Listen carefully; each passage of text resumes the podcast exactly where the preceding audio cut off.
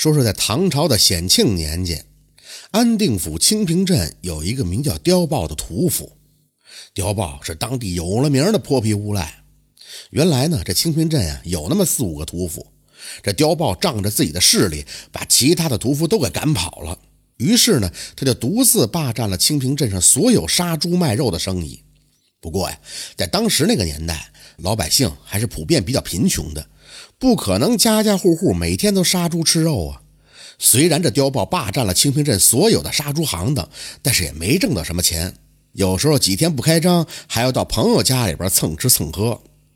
那有这么一天呢，临镇的张财主家的儿子办婚宴，把刁豹就请过去杀猪。那张财主为人豪爽，从来不吝惜钱财。等婚宴结束之后，不但赏了刁豹二两银子，而且还把他留在家中喝了酒。等刁豹醉醺醺的从张财主家出来往家赶时，天色已经黑下来了。两镇接壤的地方有一条河穿过，当时正值盛夏，月光皎洁，一阵微风袭来，刁豹感觉是十分的惬意啊。嘴里边哼着小曲儿，踉踉跄跄的就往家走。当他经过那条河的时候，隐隐约约的就听见河里边传来哗啦啦的水声。等刁豹揉揉眼睛，这才看清楚，在那月光之下，竟有一个少女在河中洗澡。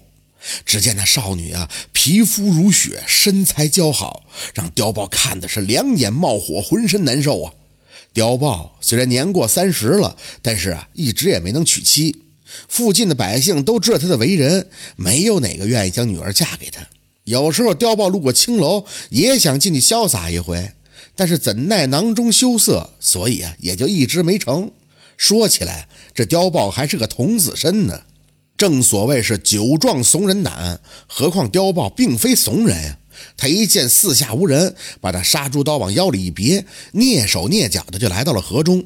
刁豹从背后突然搂住那女子，然后把刀架在女子的脖子上，低声就说：“我只劫色不害命，你最好老实点事儿罢，这刁豹转身刚要走，那女子哭着就说道：“小女子无亲无故，既得官人怜爱，小女子愿常伴官人左右，请官人莫要弃了奴家呀。”刁豹一听，那真是喜出望外，赶紧就把这女子带回了家中。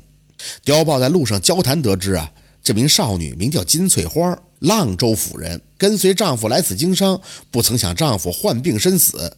这金翠花呢，本欲返乡寻亲，怎奈何路途遥远，在河中冲凉，被刁豹玷污了身子，索性就找个归宿，跟他回家得了。刁豹的母亲早逝，只有父亲刁老汉一个人在家。刁老汉见儿子带了一个少女回来，就赶忙问怎么回事。刁豹呢，就把河中之事隐瞒，只说是在路上救了这个落魄的女子。刁老汉听了以后也是欢喜不已呀。当天晚上，这刁豹和金翠花就共寝一室，一直折腾到五更这才睡下。那天晚上呢，金翠花就对刁豹说：“我随了官人也需要个名分呀，奴家残花败柳倒是无妨，只怕到时候乡邻们说官人招花惹草，不是正经人呀。”那刁豹对金翠花很是受用，当时就说：“明天我换来亲朋摆一场婚宴，到时候你就是我刁豹的妻子，看清平镇哪个敢轻看你。”到了第二天，刁豹就摆了几桌宴席，请来了亲朋好友一起过来喝酒。众人心中正纳闷啊，不知道这刁豹从哪儿拐来这么美艳的一个媳妇儿。但是众人呢又十分疑惑，只见那金翠花是喜笑颜开，并不像是被强迫的。刁老汉那当时笑得合不拢嘴了，逢人就夸，说肯定是自己家祖坟着火了，上天赐给刁家这么好的一个媳妇儿。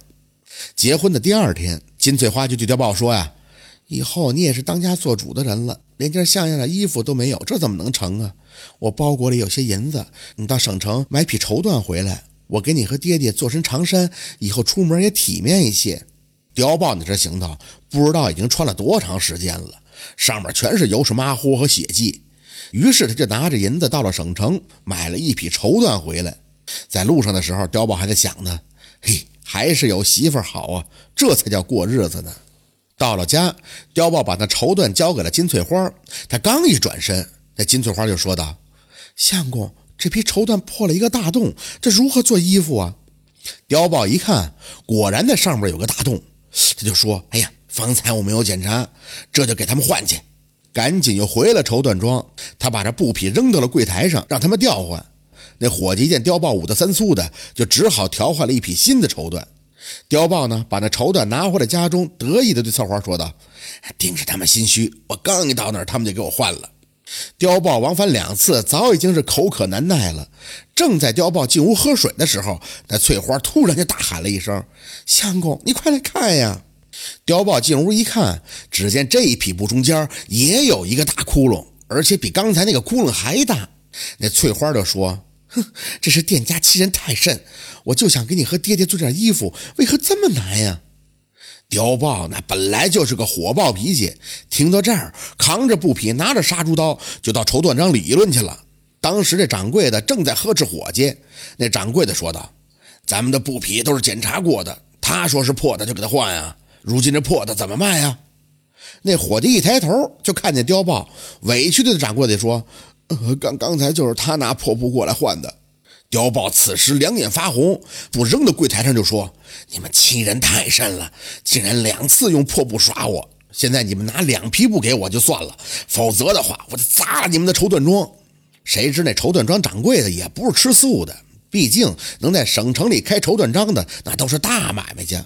如今看到有人找茬，当时就换了几个壮汉。哪来的泼皮，竟敢来爷爷这撒野？给我将这厮狠狠的打！碉豹最终还是双拳难敌四手，被打得头破血流，就回到了家中。金翠花一见丈夫被打，心疼不已的说道：“他们这些奸商，难不成墓中没有王法了不成？明天我们到州府衙门去告状，讨个说法。”到了夜里，金翠花给碉豹上药，碉豹疼的是嗷嗷直叫，恨不得整个清平镇的人都能听见。到了午经时分，金翠花惨叫了一声，发现碉豹已经气绝身亡了。他赶紧就喊来了公公刁老汉，又请来了不少乡邻，把碉豹的尸体就抬到了绸缎庄门前。大家伙都知道，碉豹昨天在绸缎庄挨打了，如今闹出了人命。最后，这绸缎庄的掌柜的赔偿了八百两银子，这才免了一场的官司。当天晚上啊，这金翠花给公公刁老汉煮了一碗热汤，让他早早的休息。他自己呢，要为亡夫守灵。等刁老汉第二天醒过来的时候，发现金翠花早已经不见了踪影。自己家值钱的物件也都消失了一空。刁老汉回想这几日的遭遇，如同做梦一般，这才发现是上当受骗了。他看着自己的儿子一口气没上来，竟也活活气死了。原来呀，那金翠花并非什么良家女子，而是这青楼之中的女子。在青楼之中，一夜不过几两银子，还要分给老鸨一半，有时候还要忍受客人的辱骂。后来，这金翠花呢，发现一条来钱快的门路，扮作孤苦女子，诱骗着好色的男子。到了男子家中之后，再想方设法引出祸端，最后自己好渔翁得利。其实那两匹布啊，都是好的，全是金翠花趁碉豹不注意用刀划破的，目的就是为了引起祸端。金翠花和这碉豹相识不过三天，他就得了八百两银子，那可胜似在青楼百倍不止啊！金翠花等着刁老汉睡着了以后，又来了个卷包会，到另外一个地方继续上演同样的戏码，只是不知道这下一个上钩的会是谁呢？这就是音色得节的故事。